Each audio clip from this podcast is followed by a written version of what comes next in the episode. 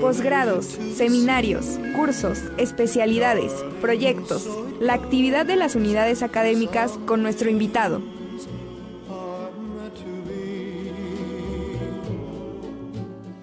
Y bueno, pues hoy está con nosotros el doctor Eduardo Vázquez Tobar, profesor investigador de la Facultad de Economía. ¿Cómo estás, Eduardo? Buenos días. ¿Qué tal? ¿Cómo le va? Buenos días. Buenos días a todos. Y a Eduardo, pues platícanos un poquito. Este, cada semana estamos charlando con los académicos de la Facultad de Economía para que nos platiquen un poco sobre sus investigaciones. ¿Qué nos puedes platicar? Claro que sí, buenos días. ¿Sí me escuchan bien? Todo bien, todo bien, te escuchamos a la perfección. Perfecto.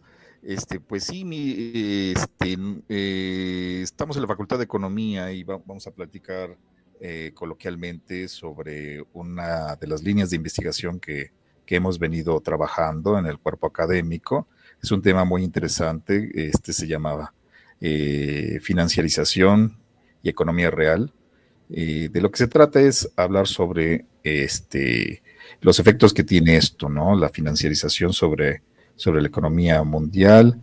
Este, como todos sabemos, venimos de un proceso de, de, este, de crisis, una compleja situación a nivel mundial que originó el COVID-19 y que este fue escasez de productos básicos, aumento de precios, este aumento generalizado de precios genera inflación y este y aparte fue un debilitamiento del crecimiento mundial. Ajá. Este, este efecto en la economía, pues, eh, de bajo crecimiento, contrasta con, con, la situación que ocurrió en los mercados financieros. En 2022, eh, la actividad en los mercados financieros este, batió récords. Los índices bursátiles tuvieron mucha, mucha actividad.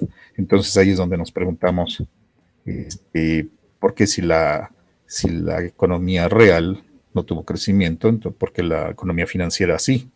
Entonces ahí es donde podemos nosotros ver esa discrepancia entre lo que ocurre en los mercados cuál, financieros. ¿Cuál es la respuesta ahí, maestro? ¿Por qué una crece y la otra no? Es por este, prácticas especulativas, sí, es por la preferencia que tienen inversionistas a, aquellas inversiones de corto plazo o de, o de aquellas inversiones donde obtienen sus rendimientos en un corto plazo. Son más, este, las prefieren a, aquellas inversiones donde se obtendrían los rendimientos a un largo plazo. Entonces, eso es, es, uno de los principales motivos y, y, a eso se le agrega también el factor especulativo. Entonces, este, el, el, crecimiento de la economía financiera es mucho, mucho más este, exponencial que el crecimiento real. Claro. Sí, efectivamente, se, se, se rompieron muchas de las formas, de las costumbres, eh, pues en prácticamente en todas las eh, prácticas humanas y la economía, pues eh, no es la excepción.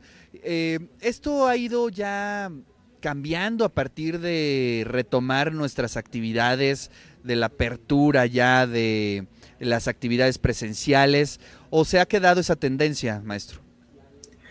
Bueno, eh, eh fue un parteaguas, ¿no? Lo que ocurrió este, con el COVID-19 y las prácticas de laborales, pues ya este, las, las empresas vieron que, que se ahorran mucho, muchos costos teniendo trabajo home office, ¿no?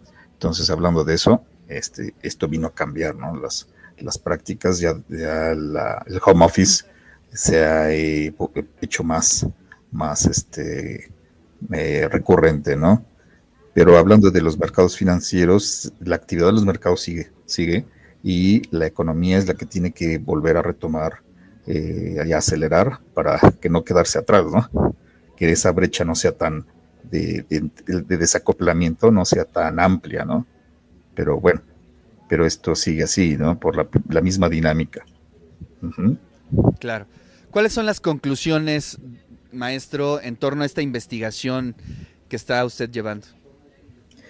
Bueno, el proceso de financiarización está llegando a un punto donde sí crea este, eh, efectos muy nocivos, efectos nocivos a la economía y al bienestar de, de, los ciudadanos. Entonces tiene impactos en el desarrollo Entonces, hablando, si hablamos de impactos en el desarrollo, hablamos de que tiene un impacto en la calidad de vida de las personas. ¿Por qué? Porque se están financiarizando eh, recursos, recursos vitales como son los minerales, como son este, también eh, recursos naturales como el agua.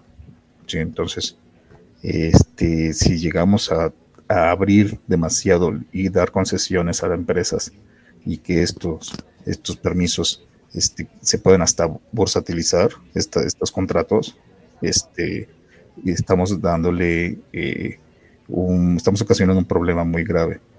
¿Sí? ¿Por qué? Porque las transnacionales llegan y acaparan los recursos, se los acaban y van a otro lado, ¿no? Pero aquí las comunidades son las que, las que se ven muy afectadas. Así es. Maestro, pues le agradezco muchísimo su participación aquí en el De eso se trata. Abrazos como siempre a toda la comunidad de la Facultad de Economía